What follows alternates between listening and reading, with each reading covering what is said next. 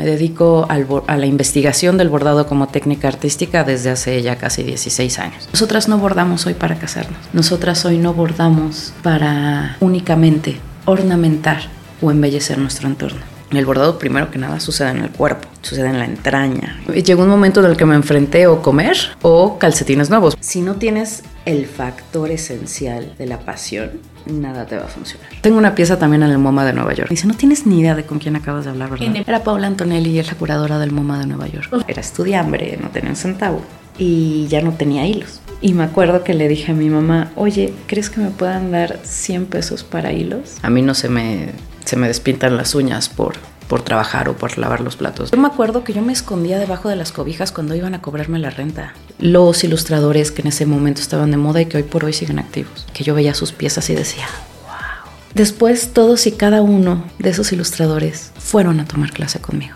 Porque lo que yo estaba haciendo estaba bien. O sea, cuando me dicen qué se siente haber cumplido ese sueño, dije, es que eso no es un sueño cumplido porque yo nunca me atreví a soñar tan grande. ¿Cuántos años tiene tu hija? Tres, recién cumplidos. Muy bien. Su fiesta fue de debajo del mar. Ah, sí. sí. ¿Y, cómo te va? Eh, ¿Con qué? ¿Con la maternidad? Con, con la maternidad, con el, con ahora, ahora bordas con mocos y con pañales y ah, con leche y con... Ajá, y, este, lactando. Ajá, o sea, ¿cómo, te va, la verdad? Y la verdad. La verdad, no, sí, no, sin miedo a la muerte. Aquí para romantizar están los libros. No, pero te voy a pasar una foto muy bonita que tengo, de, porque tengo una membresía de bordado. Hay una foto donde, porque mi marido es, es como el departamento de audiovisuales. Ah, ok, ajá. y yo el de producción y talento. Entonces hay una parte en la que estoy lactando y estoy bordando. Ok. es más, hay unas fotos de la última, de la presentación de mi último libro de bordado pictórico. En medio de la fil, estoy así como en una tarima, ¿sabes? Como en esta onda de la autora, jeje, le están dedicado a mí y estoy hablando y estoy lactando. Entonces, ¿cómo me ha ido? Y perdón por mi francés, pero está súper cabrón. No, está muy cabrón, es, es en serio, o sea, porque o sea, de verdad yo sí soy de la idea de que si no quieres, estoy muy en contra de que las mujeres tengamos que sacrificar nuestra vida por ser madres, primero que nada. Segundo, sí te cambia la vida al tener un bebé. Y no solamente por la llegada de la criatura, sino por toda la reconfiguración que tú tienes como ser humano. Pero, o sea, digamos que pongamos a la criatura entre paréntesis, aparte, todo el proceso que pasas tú como ser, uff o sea, literalmente se te reacomoda el corazón. Todo. Los órganos. Las entrañas. E, exactamente. O sea, te queda materia fetal en el cerebro. Estás ligado, ligada a otro ser. O sea, es el acto creativo más sagrado y carnal que existe. Y además es algo que hacemos sin ver, sin meter las manos. Y siempre es perfecto. Como es, siempre es perfecto. Desde que nació Leonor, y seguramente hablo por muchas madres, a mí me cambió el chip. Yo solía decir sin miedo a la muerte. Ya no lo digo.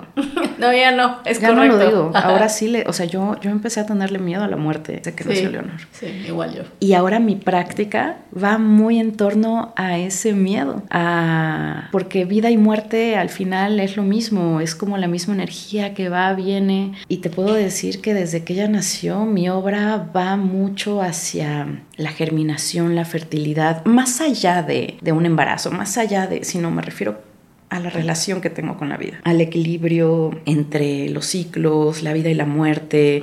Pues, o sea, de hecho, cuando nació Leonor empezamos un huerto. Considerando que, te digo, parte de los, de los muchos mensajes que recibimos hoy en día por, por esto, ¿no? Que puede ser bueno o malo.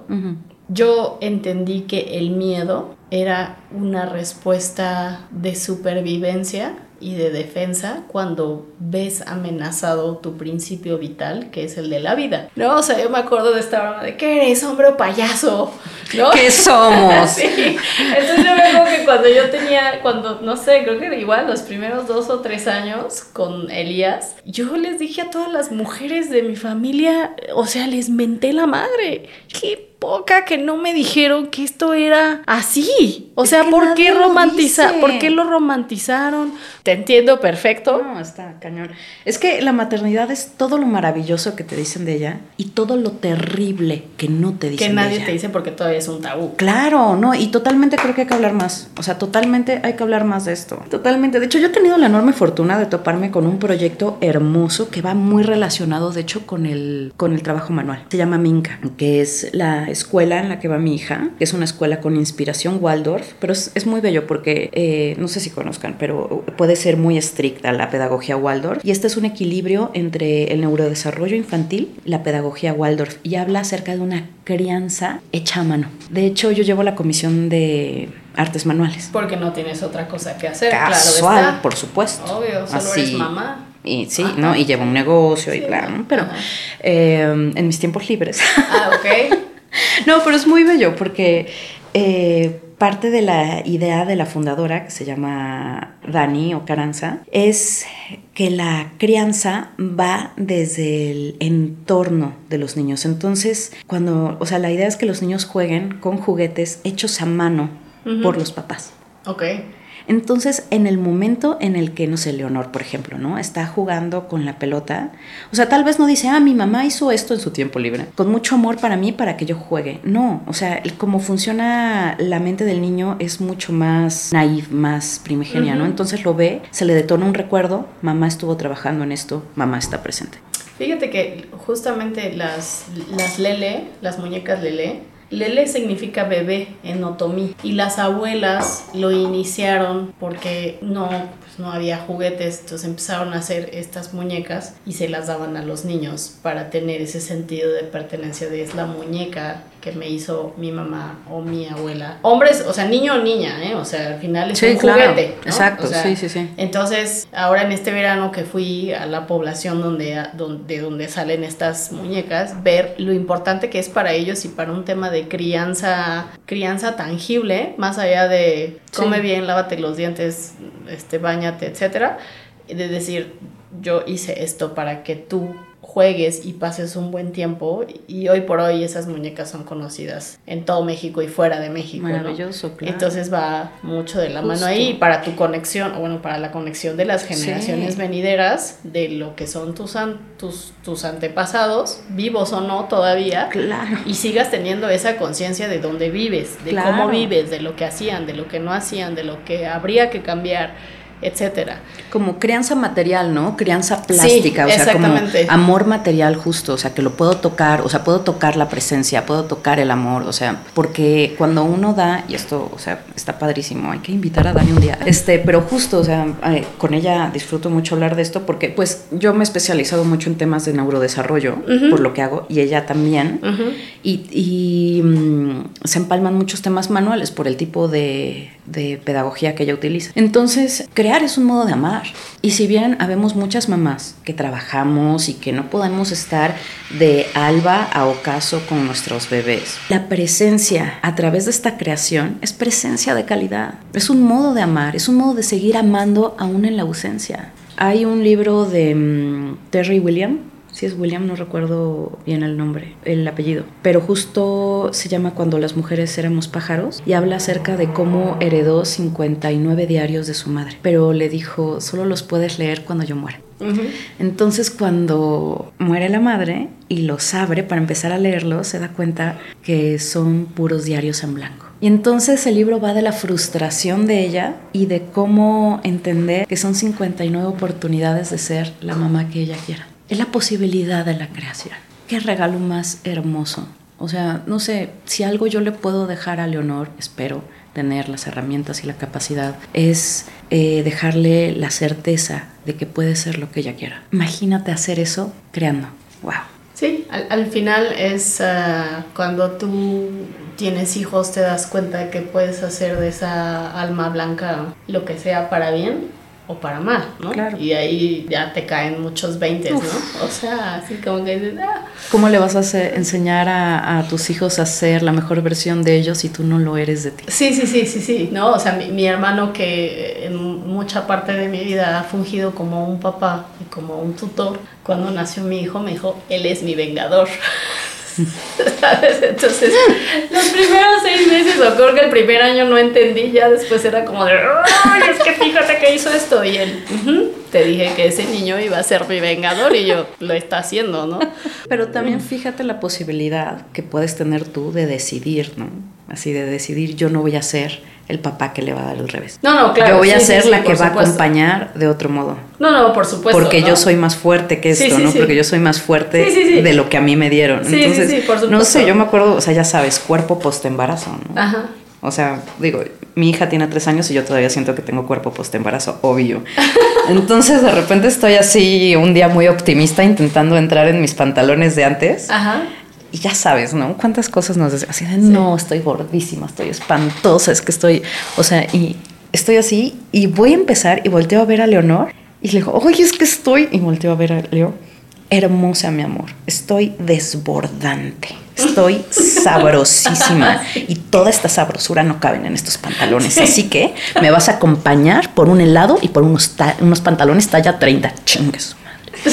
Entonces, ¿cómo le vas a enseñar justo como este? Sí, es correcto, sí, sí, sí. ¿No? y además ellos lo saben todo y lo sienten todo. Entonces, sí, es como, ah, me estás mintiendo, te caes muy mal, te sientes No. Sí, por supuesto. O sea, auténticamente tienes que creértela, porque si no, entonces sí, está muy cañón. Oye, ¿y qué? Digo, Leonor ahorita todavía está chiquita, como para concientizar el tema que su mamá es su mamá. ¿No? O sea, a lo que me refiero en el mundo de en el mundo de las artes manuales, a lo que me refiero es he visto varias entrevistas pues de, por ejemplo, de actores internacionalmente famosos en donde ellos mantienen la vida de sus hijos ahí, ¿no? Y ya de pronto un día se enteran de que la mamá y el papá son súper famosos y súper ricos y, y súper, súper, ¿no? Digo, muchos los ponen on the spot enseguida. Ahora sí que cada quien hace con sus hijos lo que mejor le parece. ¿Cuál sería para ti el punto medio de enseñarle eso a, tu hija cuando pase? Pues fíjate que yo no quiero que Leonor piense en mí como una mujer rica y famosa.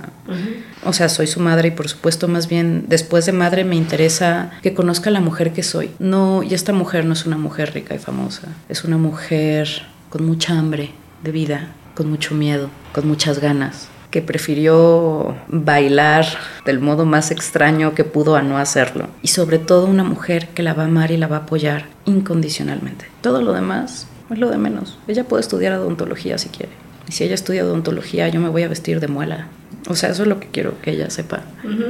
Y si ella decide estudiar leyes, yo me voy a disfrazar de código civil para su para su examen profesional. Eso es lo que me interesa que sepa. Hoy por hoy igual tenemos a pues tenemos a muchos igual, ¿no? Que, que tienen su tienen su, su, su, tema digital, pero no pero siguen sin saber realmente cómo usarlo, cómo explotarlo. Insisto, ¿cómo pudiste hacer que tanto doméstica, ¿no? Que eso es algo que obviamente te piden ciertos requisitos, o sea, yo no me puedo meter a decir te voy a dar curso de cómo hacer un podcast, a menos que este podcast tenga no sé cuántos millones de views, etcétera, ¿no? ¿Cómo logras esta parte de, todos los temas digitales? Tengo varias redes, mi cuenta la llevo yo. Tienen acceso varias de, las chicas de mi equipo para cosas tipo, no sé, por ejemplo, ahorita hay una catástrofe terrible en Acapulco, ¿no? Y justo camino hacia acá me escribió una de ellas y me dijo, oye, ¿podemos publicar dónde hay puntos de acopio en tu, en tu perfil? Sí, claro, háganlo. Pero generalmente soy yo. Eh, Em, pues, ¿cómo lo hacen? Así de que me digan cómo lo hacen, porque...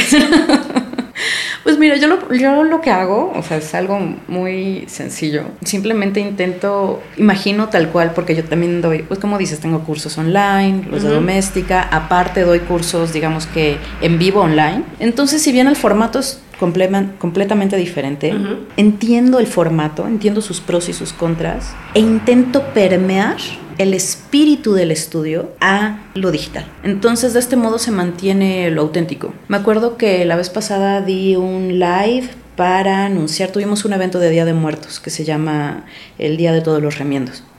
Y entonces en lo que se empieza a conectar la gente y todo, yo no dejo de trabajar, o sea, yo te doy el live aquí y estoy, sigo con mis bordados y en ese momento tenía que planchar unas telas. Estaba esperando que se terminaran de conectar porque en que les avisan, que no sé qué, el delay, entonces estaba esperando que se terminaran de conectar. Y literal, cuando yo pierdo algo, que es bastante seguido porque tengo muchísimas cosas, les hablo. Entonces dije, ay, en lo que se conectan voy a terminar de planchar mis telas, ¿no? Y empecé a hacerle plancha, plancha, ven plancha, porque auténticamente estoy trabajando. Solo estoy esperando tal cual, o sea, Yoko, vente a tomar un café en mi estudio. Ay, siéntate, sí, déjame buscar mi plancha, plancha. Así no, ya sígueme contando, tal cual. Y me acuerdo que hubo un comentario de una chica. Ay, qué pesada. Ahora hace videos de ella, así buscando una plancha. Yo sí, pues no, reina. o sea, quédate tantito más y vas a ver que no es eso. O sea, al contrario, no es que sea yo bailando el baile de la plancha, ¿no? pero, o sí, pero es algo real. Es algo, o sea, es algo, no es improvisado, es natural. Exacto. O sea, sí es improvisado, es natural. Entonces, pues nada, o sea, creo que esa autenticidad es lo que le gusta a la gente porque además justo en este mundo digital en donde tienes filtro para todo, filtro para la depresión, filtro para que no se te note que estuviste llorando, filtro para que parezca que estuviste llorando, o sea, es como... Entonces, es como, pues no. Sí, sí, sí. O sea, de verdad yo me acuerdo que tenía otra que que me ponía, o sea, pues muy bonito lo que dices y todo, pero peínate, ¿no? Y yo sí. ¿Qué? No, bueno. Perdón. Sí, sí me acabo de... O no, o sea, como así de... No puedes, no puedes apreciar a la desgreñida. Exacto, además, chicos, o sea, o es mi hija, o es el estudio, o es el libro, o soy yo. No puedo tener o todo. Son las cuentas. Exacto, lo siento. O sea, este es mi look de madre empoderada. Sí. Y creo que es genial. No, pero además ya estamos en... O sea, el otro día leí un, un meme, ¿no? De este nos venimos una generación de tías en las que ya no hacemos comentarios del aspecto físico de los sobrinos, cuándo te casas, cuándo viene el segundo hijo, dónde está el novio, ¿sabes? Porque ¿Dónde se juntan? Yo quiero ir porque de verdad esto de... Yo, te aviso. Gracias. Sí, porque al final es un tema de que dices, ¿de veras solo te fijas en eso? O sea, todavía mi abuela en paz descanse, no mi abuela, no, mis tías, la verdad, perdón, las amo tías si escuchan esto, pero todavía me regañan si aparezco en la foto sin pintarme los labios. Es como, píntate al menos los labios. Yo sé como, güey, estoy aquí. He dormido tres horas. Hice el lunch que le toca llevar a Leonor mañana para todos los niños. Llegamos a tiempo a la escuela. Llegamos a tiempo a la escuela. El cumpleaños de Leonor fue debajo del mar. ¿Y qué crees? Le hice cangrejitos. Sí, no, o sea. Entonces es como. O sea, no, no agradezcas, ¿no? Pero o sea, porque no, no se trata que agradezcas mi presencia, pero es que estoy haciendo un esfuerzo por estar aquí. ay, es que no trae los labios pintados. Y yo sé que lo hacen desde el amor, pero también es una onda de justo lo que dices. Sí. y bueno, al final esa autenticidad que realmente, a ver, no me interesa pararme frente a mi teléfono a verme guapa. No soy ese tipo de persona yo no vendo esto. No, y esto me cuesta. Sí, sí, sí. Así, ¿tú, crees que me veo así diario? No, tengo que dormir tres horas diarias. este. Te voy a decir que eh, hoy en la mañana me preguntó alguien de mi equipo, me dijo, ¿todo bien? Y yo, sí, todo bien. Y, yo, ¿por qué? No, me dices que te ves rara. Y yo, ay, te ves cansada. No, no, no, al revés. Me dijo, te ves rara. Y yo, ¿por qué rara?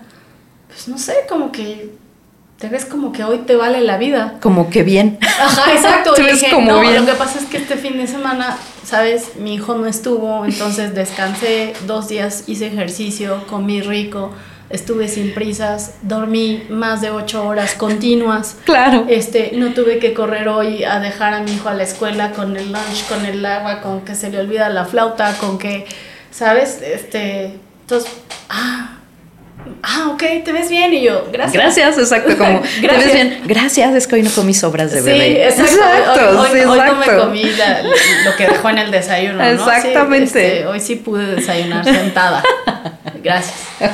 Pues sí, ok. Sí, exacto. Oye, últimas dos preguntas. Dígame. Tu estudio, o sea, digo, al final te voy a pedir que nos des tus redes donde, oh, te encuentra la gente, es parte del tema. ¿Cuánto tiempo llevas con tu estudio? Yo fui, me pareció un lugar, me pareció un, un cachito de paraíso, o más bien un lugar secreto, este, que aunque yo no supiera abordar, me pareció hermoso. Después María me dijo que los viernes se juntan. De cinco ¿Cómo, ¿Cómo nace este proyecto? Porque además eh, muchas veces uno quisiera hacer proyectos de comunidad, comunitarios, ¿no? Para fomentar la creatividad, fomentar justamente redes en las que otras mujeres puedan venir a expresarse, a llorar, a reírse, a chismear, a lo que sea. Pero ¿cómo este estudio se crea y, al final preguntarte, ¿es parte también de tus proyectos de, negocio? Es que, es que totalmente tienes que ir a abordar conmigo yo. Ok. ok. pues justo el estudio y retomando un poco de las preguntas que hicimos al inicio, eh, a mí me daba mucha pena decir que soy yo quien hace esto. Eh, y la idea me la dio Gerardo Susana en paz descanse, que fue de mis grandes mentores. Y me dijo, pues no eres tú, es tu estudio, es tu estudio de arte donde haces tu producción. Y yo, claro, entonces estudio Jimena Romero. Y por eso eh, estudio va antes de mi nombre, ¿no? Porque, eh, pero al final el estudio soy yo y es como lo que une todos mis proyectos. Es un lugar sagrado, porque al final sí es un jardín hermoso, sí es un lugar secreto, pero esto es así porque yo necesito estar rodeada de belleza para crear, porque eso me relaja el alma y la amígdala, totalmente. Entonces es algo que crece cuando se comparte. Y te lo pongo al revés, porque justo esto que dices, ¿no? Es que tú cobras a la gente para ir a ser amigos, te la pongo al revés. Yo amo, amo, me encanta esta onda de ser anfitriona.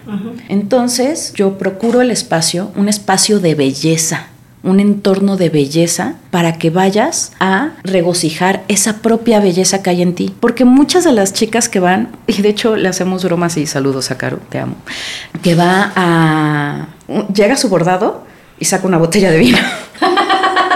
y dice, hoy no voy a abordar. Perfecto, vienes manejando desde las lomas un viernes, este lugar es para ti. El estudio es Las Vegas, lo que pasa en el estudio se queda en el estudio. Y es un lugar seguro, eso es algo fundamental para mí, que es algo que hablaba de hecho con mi equipo de trabajo, porque yo les decía a ellos que el estudio es un lugar seguro porque para mí es importante que primero que nada sea un lugar seguro para mi equipo de trabajo. Entonces, eso empieza entre nosotros si Nando necesita algo, si María necesita algo, si Gaby necesita algo, es un lugar en donde puedes llorar, en donde puedes decirme, hoy no puedo ir a trabajar por eso. O sea, es como, es la creación de una comunidad auténtica y únicamente creándola desde el núcleo podemos compartirla a los demás. Este núcleo comienza desde un espacio de cero juicio entre nosotros para después compartirlo a los demás.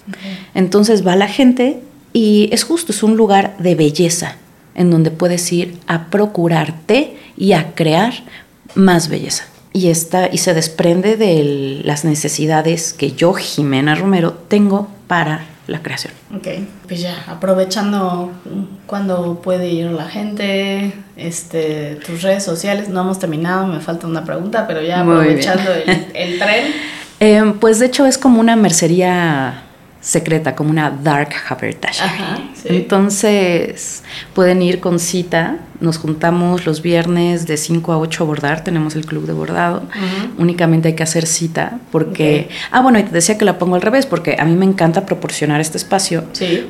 y este espacio de belleza no solo tiene que decir con el entorno, parte de esta belleza es te recibo con algo rico, compartamos algo rico, tenemos esto, pero ¿qué creen? Nuevamente, hay que pagar renta, hay que pagar el café, hay que pagar las tazas, hay que aunque todo después la limpieza, la limpieza exacto, o sea, que llegues a un lugar limpio, que huela rico, todo esto, o sea, no es que pagues para ser amigos, es que pagas un tiempo de belleza para ti. ¿Cómo está este mundo actualmente? Claro. Debiera ser, eh, ¿cómo se dice? Recetado Sí, es que imagínate, ¿quién te lo dice? Es que tienes que invertir en un espacio de belleza para ti. Sí. ¿Cómo estamos de bienestar creativo? No, no, hay, hay gente que ni siquiera puede entender eso, ¿no? O sea, yo, yo digo, por ejemplo, para mí el tema de la luz natural, Uf, para mí es importantísimo, ¿no?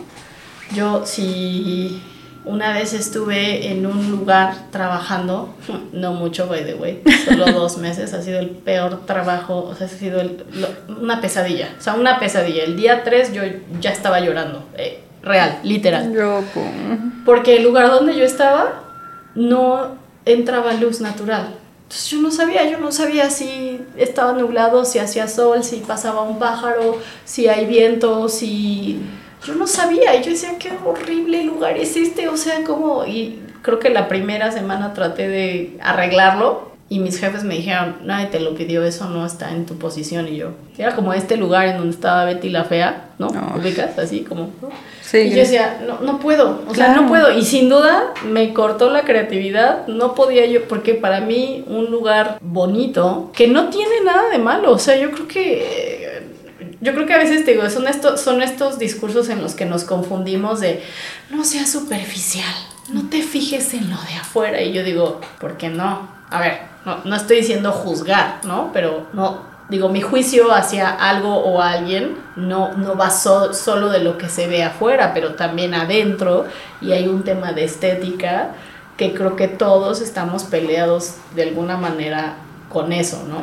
Claro, pero es que ni siquiera es una onda de estética, al final es una estética si quieres, pero no es el aesthetic. O sea, no, el aesthetic es como el producto del producto del producto. al final es algo que se desprende de algo que se hizo con cariño, que se hizo con tiempo, con atención, que se le dedicó visión, que se le dedicó, o sea, presencia. O sea, es un lugar construido a mano construido con amor. es, esa es la diferencia entre una casa y un hogar. De acuerdo. O sea, no es nada más que se vea bonito, porque cuántas casas preciosas no hay allá afuera que no tienen una gota de alma. Sí, sí, sí, que son frías. exacto. frías emocionalmente. Exacto, exacto. Entonces es, es la construcción de un lar. El lar es el espacio literal que, se, que está frente a la chimenea donde te acercas. sí, sí, sí. Es la construcción simbólica de eso. Sí, las redes sociales del estudio, en Instagram estamos como Estudio Jimena Romero y yo estoy como Jimena Romero. Ok, ¿y tus otras redes sociales? En casi todas partes, en Threads estoy como Jimena Romero, en TikTok estoy, creo que también como Jimena Romero, o Jimena con G, y um, en Facebook estoy como Estudio Jimena Romero, Jimena con G.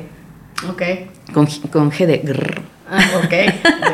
De Y la web la encuentran como Estudio Mercería. Con esta pregunta vamos a cerrar. Es una pregunta de cajón que siempre hago del podcast. Y mm, es, si tú tuvieras una máquina del tiempo y la Jimena de hoy regresara a la Jimena de cuando empezaste, y cuando empezaron a suceder cosas, ¿qué te dirías? ¿Sin llorar?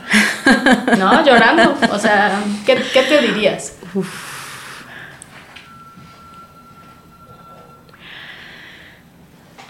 La abrazaría mucho. Le daría un beso en la frente. Le diría que es muy valiente y que todo lo que está haciendo va a valer la pena. Que está construyendo una mujer de quien estar orgullosa. Muchas gracias. Gracias a ti, Jaco. Muchas, muchas gracias. Esto. Gracias pues, por invitarme. No, al contrario, gracias a ti por dejarte perseguir, por dejarte atrapar. Este, para la gente que me conoce, a veces soy muy impaciente, pero a veces soy muy, o sea, soy muy paciente en muchas cosas. De pronto me dicen, no, es que como que necesitas tener más paciencia. Y digo, no, sí, tengo paciencia. Ya va a caer, ya va a caer, ya va a pasar. ya va a suceder, nada más hay que, ¿no? Entonces, eh, muchas gracias por dejarte atrapar, gracias por compartir. Gracias a ti, de verdad. Este, invito a todos, a toda nuestra audiencia, no solo a que te sigan, pero también a que sigan su corazón en este tema que, Absolutamente. que es arte. Yo debo decir abiertamente que te envidio, las envidio, porque tuvieron el valor de hacer lo primero que su corazón dictaba. No que me arrepiente ahora de dónde estoy y lo que he hecho en mi vida, porque eh, surgieron otros caminos, pero en algún momento me fue dicho, pues no, porque eso te vas a morir de hambre, ¿no? O sea, no hagas eso, ¿no? Y bueno, bueno, obviamente ahora pues hago otras cosas porque al final la creatividad busca la manera de salir. Entonces por ese lado pues muchas, muchas gracias. Muchas gracias a ti, Yoko. Y si puedo dejarles un mensaje antes es que con esto que acabas de decir, la creatividad siempre busca el modo. El, un acto creativo no es únicamente, o sea, es dar a luz algo, es dar a luz algún proyecto. Y el mundo ya no necesita, ya no necesita gente exitosa, ya no necesita gente famosa. La gente necesita creadores. Y eso que creas tú y eso que crean todas las que nos están escuchando, lo necesita el mundo. Así que no dejen de ser valientes. Así es. Muchas gracias. Gracias a ti.